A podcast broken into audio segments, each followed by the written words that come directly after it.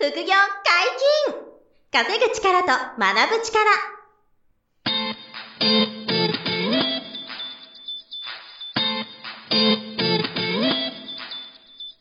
この番組は稼げるようになりたいを叶える副業アカデミーの提供でお送りいたします。副業アカデミーはあなたが副業で稼げる状態になることにコミットしたスクール。初級コースから上級コースまで様々なジャンルの副業ノウハウを学んでいただけます詳しくは副業アカデミーで検索くださいこんにちは、小林正宏です。山本博史です。よろしくお願いします。はい、よろしくお願いします。本日も二人でお届けします。今日は何の話でしょうか？はい。えー区分ワンルーム投資で失敗してしまう理由、うーん、なるほど。これをちょっとお話したいと思います。はいはい。ワンルーム投資はなんか失敗するというイメージを持たれている方、いらっしゃると思います。最近増えてると思っていて、あの、うんというのも、あの、まず不動産投資をやろうと思った時に、うん。一部屋から始める小さな規模で始められるのいいなって思って、区分マンション、区分ワンルーム投資が興味持たれること多いと思うんですけど、はい。あの、YouTube でワンルーム投資とか検索すると、うん。ワンルーム投資だけはやるなっていうのが、やっぱりすごくで出てくるんですよ。なるほど、なるほど。えーで、こう、インフルエンサーの YouTuber の方がバッテン印の格好で、ワンルーム投資やったら人生破綻みたいな、っうん。ていう YouTube 結構多いですよね。はい。うん、で、あのーこれもちろん、あのーその言ってる内容っていうのは確かにそうだっていうことが結構多いので、うん。あの、安易に、うんえっと、区分ワンルーム投資、確かに適当にやったら、あの、うんいいことないんですよ。確かに。なるほど。だから落とし穴はあるということですね。そう、落とし穴はあります。だからそこは注意いただきたいんですけど、まあ、先に結論を言っとくと、はい。あの、僕としてはですよね、個人的な見解は、あの、やっても大丈夫なワンルーム投資はあると、うん普通に思ってて、というかもう僕一番最初ワンルームから始めてるんですよ、不動産投資を。はい。はいで、3部屋買っていますから、うんあの、ワンルームから始めなければ、僕なんかの場合、あの、決断ができなかったです。あの、ー要するに、うん、アパート1棟やろうなんて、うんうんあの、まあ、5000万1億2億のアパートマンション買うなんていう選択肢は、うんあの、マインド的に無理でした。もうそもそも。はいはいはい。あれもちろん属性も僕悪かったんですよ。あの、年収350万円うん。から、あの、副業始めてるっていうのが、まあ僕の一冊目の本がそのタイトルでしたけど、サラリーマンの時ってことですよね。あ、そうです。サラリーマンの時に年収350万だったから、うんうんあの、で1億のアパートの融資なんか出なかったんですよ、そもそも。はいはい。まあ、そう確かに銀行が貸してくれそうにないですね。そう、貸してくれないんですよ。はい。なんで、融資も無理だけど、心的にも無理でしたと。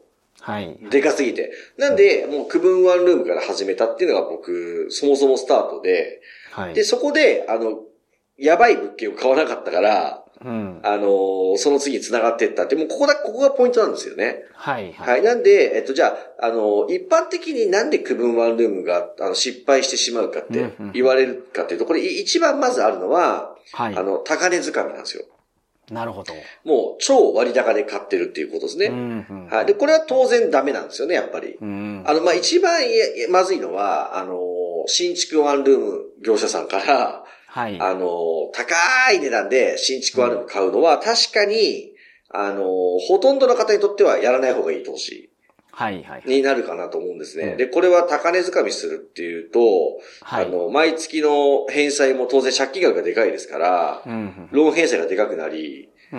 で、もらえる家賃よりも、あの、返済額とか、諸経費の方がもう大きく、ま、あの、上回っちゃって、なるほどなるほど。うん、毎月マイナスキャッシュフロうんうんー。。で、これが月マイナス2万とか、うん。場合によってはマイナス3万みたいな人もいますね。なるほど。うん。だから逆に言うと、なんか、別の事業ですごいお金が余ってて、税金はいはいはいしなければいけないとか、うん。そういう方であればハマるかもしれないってことですか？そうなんです。なんで、お医者さんとか、あの、年収が超高いお医者様とか、節税しなきゃいけない方は、うんあの、あえて、高立地のワンルームを新築で買うケースも、まあ、な、なしじゃ、あり、ありの人もいらっしゃるということですね。なるほどなるほど。はい。ただし、かなりレベル高い方だったり、うん。あの、もう絶対に一等物は嫌だとか、地方投資も一等も絶対嫌だし、はい。あ一等物ありえないっていう方が、あの、うん超せ富裕層のレベルで、うんワンルーム新築で高立地買うっていうのは、これはまあ、あり、ありなのかなって思いますし、はいはいはいうんあの、借金がゼロになれば、あの、ずーっと長く、あの、家賃が入ってくる、はい保守的年金になるのも確かにそうなので、これはもう全然、あの、ありな人もいると思うんですけど。いわゆる、あの、年収500万ぐらいの人が、うんあの、融資の、融資が出るんですよ、ワンルームだったら。はい。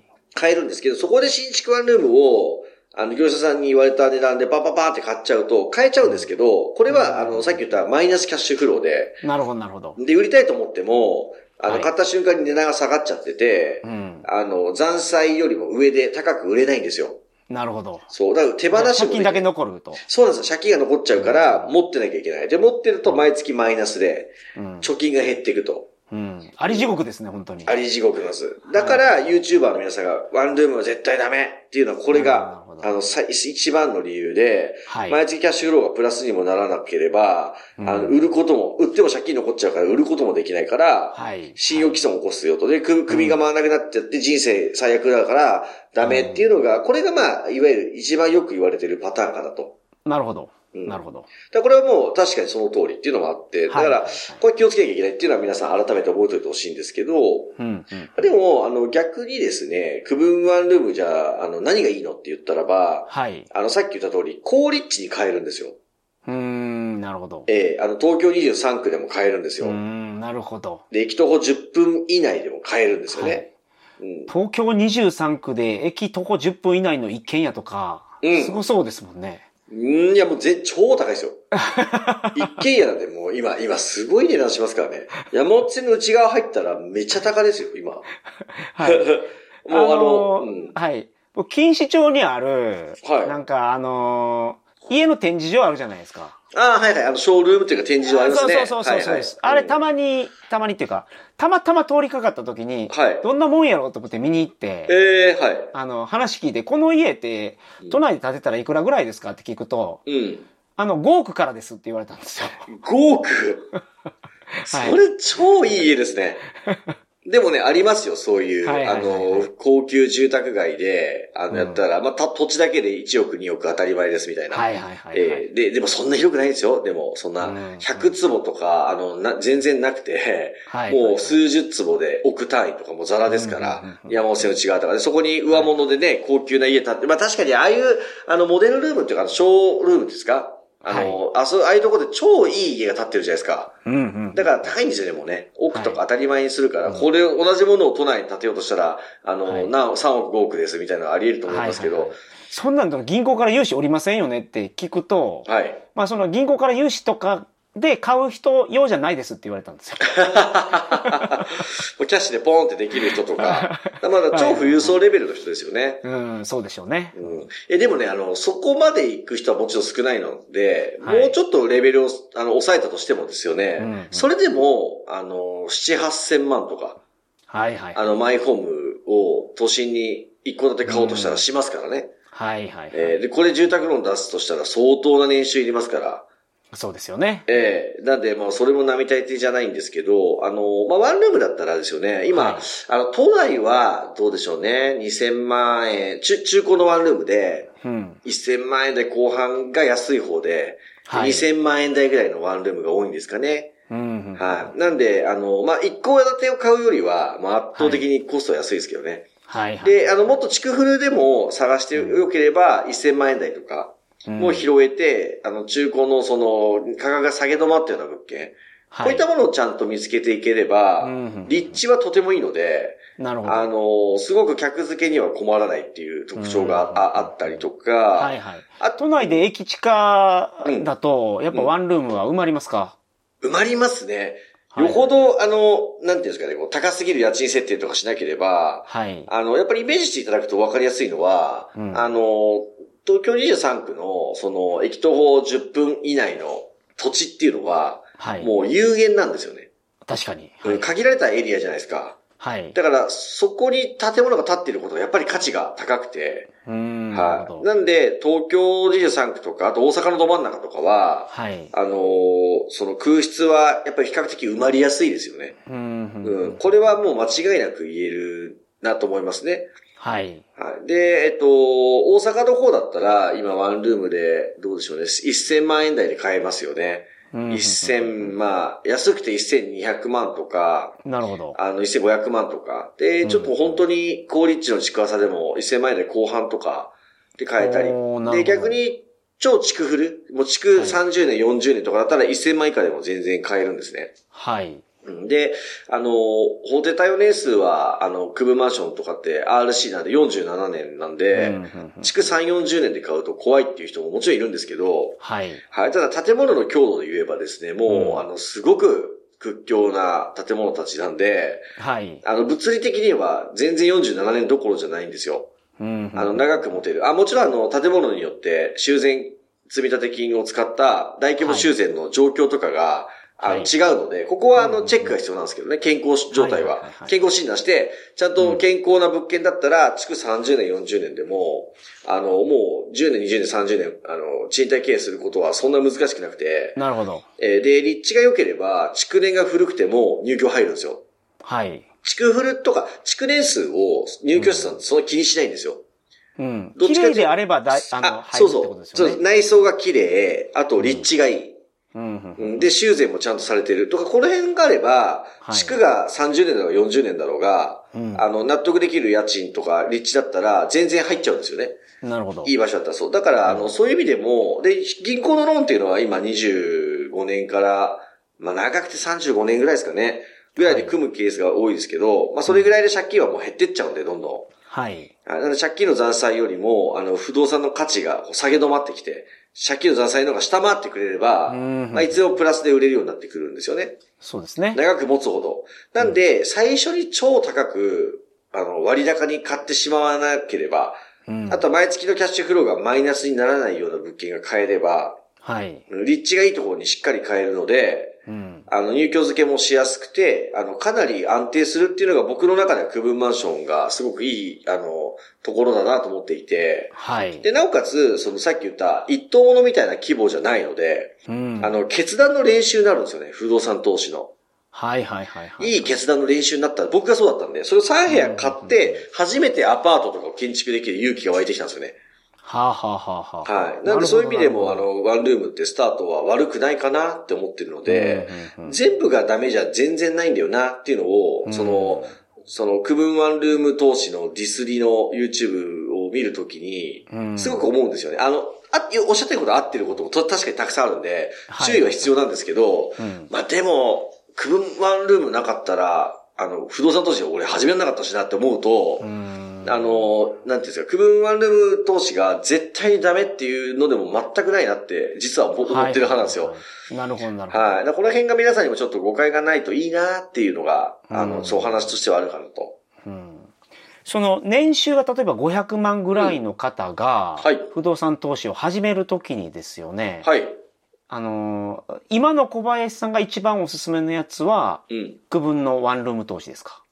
えっと、不動産投資で、年収500万からだったら、あの、区分ワンルーム投資を、中、中古の物件を、はい、あの、相場より安く頑張って買うっていうのは一つおすすめですね。うん、うん。それ都内とかの。と、と、都内か、そう、都内1都3県ですね。えっと、都内か、はいはい、さ、埼玉、えー、神奈川。神奈川も横浜とか川崎。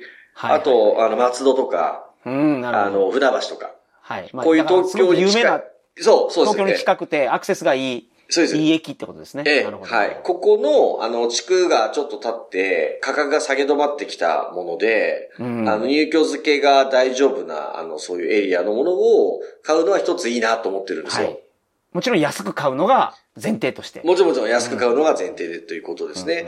はい。で、あと、それか、まあちょっと話脱線しますけど、あの、現金何百万か用意できる人は、あの、はい、土地付き戸建てを地区フルで安く買うっていうのも、最初いい経験になるなと思ってるんですよ。なるほど。はい、これはあの、もう千葉県とかでも、ちょっと郊外の、あの、まあ船橋とかだとちょっと無理、なかなかないんですけど、もうちょっとこう、あの、東の方とか南の方に落ち落ちていっていただいて、あの、例えば350万ぐらいで、はい、土地付きの築42年の、あの、一応ボロめの戸建てとかあるんですよ、例えば。はいはいはい。これを、あの、リサーチして、入居付けできそうなエリアだったら買って、で、150万とか200万とかリフォームして、はい。リフォームかけて、で、はい、500万ぐらいで仕上げて、はい。350万の物件に、あの、150万リフォームかけてとか、そういう意味ですね。はいはいはい。で、500万ぐらいで、あの、はい、一軒家をあの、築古だけど、中綺麗な、あの、部屋を用意して、そこを、あの、ファミリー世帯に貸すんですよ。はい。そうすると、あの、家賃相場、場所によりますけど、例えば月8万とか、一軒家を貸せれば、これ年間で96万ですよね、8万だと。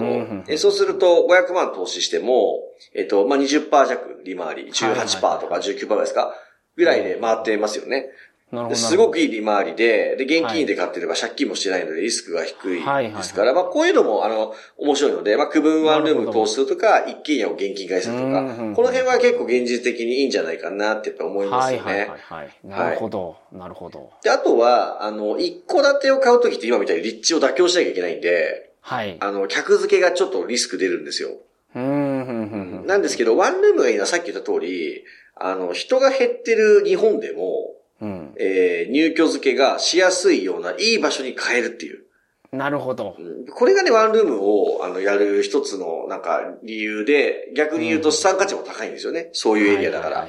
ただ、下げ止まってくれるっていう。うん、はい。この辺がやっぱり、こう、あの、ワンルームをやる意味の、なのかなと思いますね。うん、うん、うん。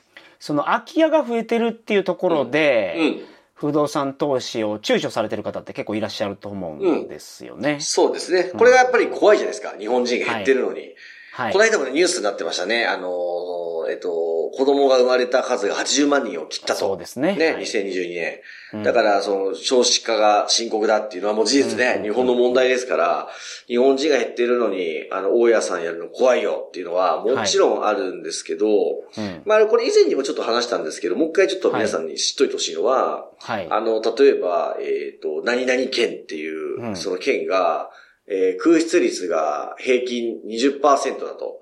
はいはい。県全体で。県全体で80%しか、うん、あの、賃貸住宅に人が住んでませんっていう、はい。あの、こういう県はもういっぱいあるわけですよ。20%ぐらいは。はい、もう全然普通で、はい、で、そうすると、あの、どの物件ももう8割しか埋まんないんだなっていうイメージがあると思うんですよね。はい。20%空いてるから。だから10室あれば8室しか埋まんないとか、うん、えー、まあ30室あれば6部屋空いちゃうのか、みたいな。はい。っていう気持ちになると思うんですけど、うん。実際はそうじゃなくて、うん、あの、満室になってる物件もあれば、うん、あの、半分しか埋まってない物件もあって、なるほど。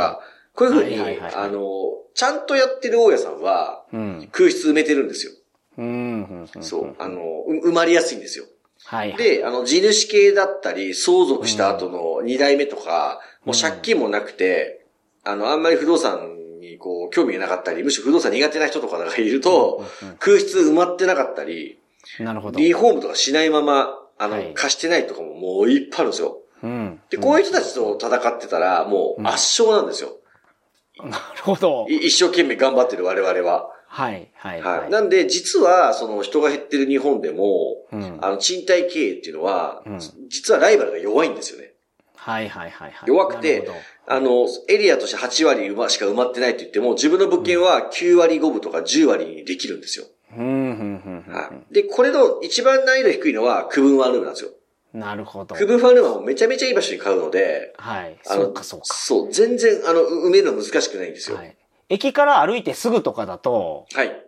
あの、まあ、埋まりますわね。その、今、イメージできますわ、それは。そう、イメージできますよね。しかも、あの、さっきも言いましたけど、限られた土地なんですよ。もう、1都3県、特にまあ23区で言えば、その決まった駅、うん、もう、なんていうんですか、そのエリアってもう決まってますよね。はい。で、そこに、あの、ある土地に建ってる建物っていうのも限られてて、あの、まあ、どっかにビルとか建物潰さない限り次の、あの、はい、部屋は増えてこないっていうぐらい、もうし、あの、詰め詰めで建物が埋まっている中で、はい、どのエリアのワンルームを買うかっていう世界なんで、やっぱり空室はね、埋まりやすいんですよね、ワンルームって。なるほど。はい。なるほど。まあ、例えば僕が買ってたワンルームで言えば、えっ、ー、と、はい、まあ、売却しちゃったんですけども、はい、えっ、ー、と、12年ぐらい持ってた物件とかは、うん、12年間持ってて、はい、合計の空室期間は、3ヶ月とか4ヶ月ぐらいですね。なるほど。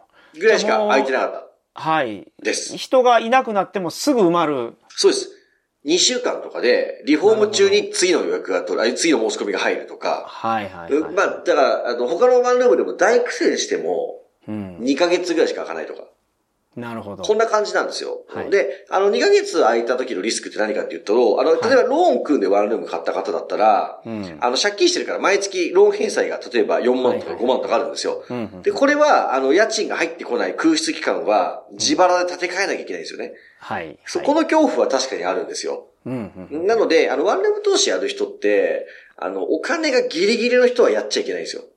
なるほど、なるほど。えー、ちょっと、もう余剰資金は最低限ありますと。で、空室が2ヶ月続いても、まあ、それぐらいは一回自分立て替えておけますし、えー、で、3ヶ月目に埋まってくれれば、あの、全然問題ないですっていうような方だったり、ちょっとリフォーム費用が、はい、あの、8万ぐらい現状復旧かかりますと、ちょっとクロスやり直しますとかね。うんはい、そういう時も、あの、一瞬費用が持ち出しが出るんですけど。なるほど、なるほど。うん。それも、まあ、構いませんよっていうか、まあ大丈夫ですと。嫌ですけど、嫌だけど、まあ一応想定内でできますぐらいの余力がある人が、はい。あの、ワンルームを買っていければ、なるほど。あの、その時ちょっと出費はありますけど、はい、はい、結局ですね、あの、買い方間違えなければ、うん、物件の価値っていうのは下げ止まるか、まあ今正直上がってるんですよね。はいはいはい。同じ値段、1000万で買ったワンルームが、はい。例えばですよ、例えば10年後も1000万で下げ止まって、あ、価格が変わってないとしますよね。はい。こういう物件がもう、この5年10年は当たり前なんですけど、うん。てかまあ、上がってました。まあ、僕が1000万で買った物件が1400万とか、はい、それぐらい変わってたんですけど、まあ、はい、あの、同じ値段としてもですね、うん、10年間。うん。そ、それでも、えっと、10年間ローン返済をニューキャストの家賃でしてたら、はい。これはお金は減ってないんですよ。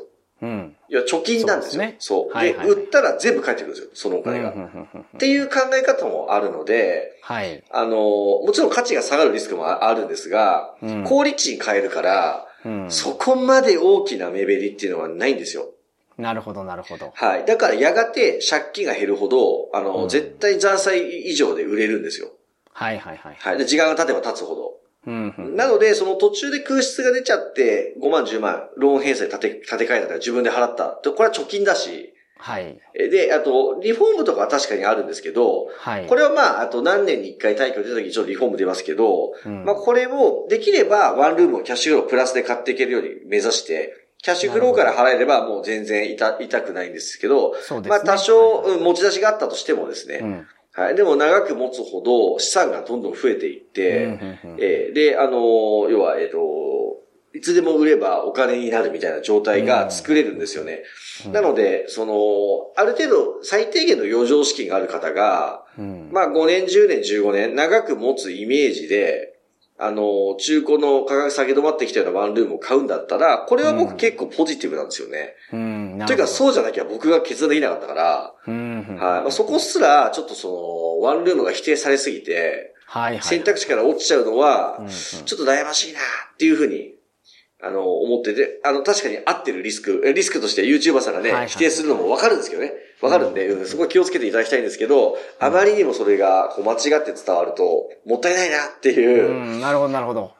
この辺がちょっと皆さんに伝わったらと思っていて、はい、まあそのあたりも僕らが今、あの、個別面談入ってもらえれば、はい。あの、私か、あうちの不動産やってる面々がいっぱいいるんですけど、その人間たちが、あの、ある程度相談に乗れるんですよ。はい。で、あの、ワンルーム買ってもいいんじゃないですかっていう方もいれば、いや、ワンルーム買うのもったいないんで、もう一棟アパート行きましょうって人もいるわけですよ。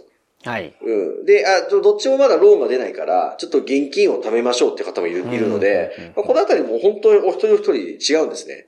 はい。はい。なので、まあ、無料セミナーで不動産投資のセミナー出てくだされば、はい。あの、無料面談も自動的に良ければっていうご案内ありますし、あの、問い合わせいただければ、あの、面談もいつでも受けたまっていますので、はい。まあ、不動産投資を検討されるときは、そのワンルームでも、戸建てでも、うん、えー、中古アパートでも、新築アパートでも、中古のマンションでも何でも、まあ、僕ら全部やってますから、はいはい。そのあたりご相談いただいて、あの、ご自分にできるその不動産投資を見極めていただくと、じゃないかなっていうふうに思っているという感じなんですよね。なるほど。なるほど。そうか。あの、YouTube とかでは、その、区分ワンルーム投資はやめとけって言ってるのは、まあ、正しいところもあるけど、うん、その、回避できる落とし穴なので、うん、そこちゃんと回避すれば、うん、あのー、そう、やってもいい投資は、ワンルーム投資もあるよっていうことは、はいはいはい、僕としてはやっぱお伝えしたいんですよね。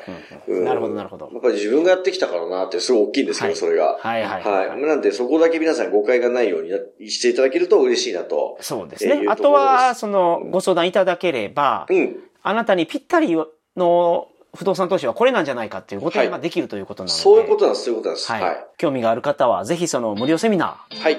登録してみてください。ぜひぜひご参加してみてください。はいよろしくお願いします。はい、ありがとうございました。副業解禁稼ぐ力と学ぶ力、そろそろお別れのお時間です。お相手は、小林正宏と山本博でした。さよなら。さよなら。この番組では皆様からのご質問を大募集しております。副業に関する疑問、質問など、副業アカデミーウェブサイト、ポッドキャストページ内のメールフォームよりお送りくださいませ。